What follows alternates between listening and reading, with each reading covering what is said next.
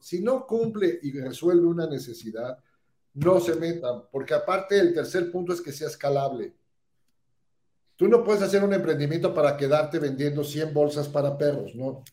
Tiene que ser... pregunta es, ¿cómo puedo alcanzar mi propósito y lograr mis metas? A través de servir a otras personas, dejando una huella positiva en el mundo y al mismo tiempo alcanzando mi propia realización. Esa es la pregunta y aquí encontrarás la respuesta.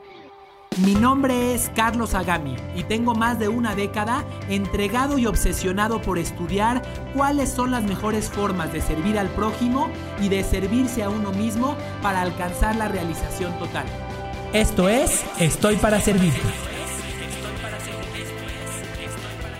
Que se asesoren, que busquen una metodología de propósito, hay diferentes eh, para lograrlo y que realmente lleguen a algo que les mueva, ¿no? Cuando alguien siempre, antes siempre pensábamos en, el tema del profit, ¿no? Y, de la, y lo que te apasiona, las dos cosas también, haz algo que te deje dinero y algo que te apasiona, agrégale la P de propósito y, vas a ver cómo te empieza a cuadrar todo para que sientas que estás haciendo algo más trascendente en tu vida.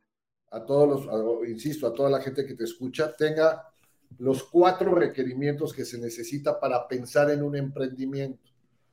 El primero, ¿realmente resuelves un problema a la sociedad o no? el propósito del emprendimiento es económico, no lo hagas.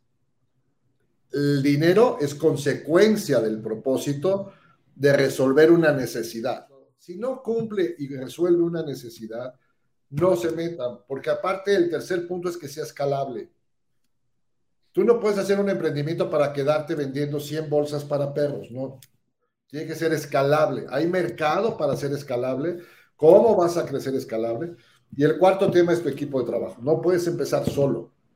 Estos emprendimientos en solitario, que pues no son navegadores, no son navegantes en solitario, tienen que venir acompañados por amigos, por consejeros. No hablo de socios, no, simplemente, sino gente que te arrope, que te contenga, que, que no es el ahí vas, sino que también tienen tus apes, o sea, tienes que tener este, este tipo. Entonces, estas cuatro cosas son las que nos unen, pero estamos hablando del emprendedor que sale a hacer esto lo primero que yo aconsejaría sería define la personalidad de tu marca, ¿no? Este, por ejemplo, o sea, y me voy a ir como una, una marca que me gusta mucho cómo maneja sus redes sociales. Netflix lo que te hace es una plataforma de streaming en el cual tú pagas tu suscripción y ves películas, ¿no? Sin embargo, en las redes sociales lo hacen de una manera como muy divertida. O sea, se ve que ahí la, la personalidad de Netflix se, se, toma, digamos que obviamente, pues de eventos que pasan en las series, o de eventos que están pasando en, las tendencias del mundo. Pero chance sí podías jugar un poco con humor porque al fin y al cabo eh, Internet este, eh, se basa un poco en tendencias. O sea, si quieres miles de likes y millones de likes y millones de views, entonces tienes que agarrar las tendencias que hay en Internet, o sea, lo que, lo que está pasando en el mundo, o tú explorar qué es lo que más la gente busca.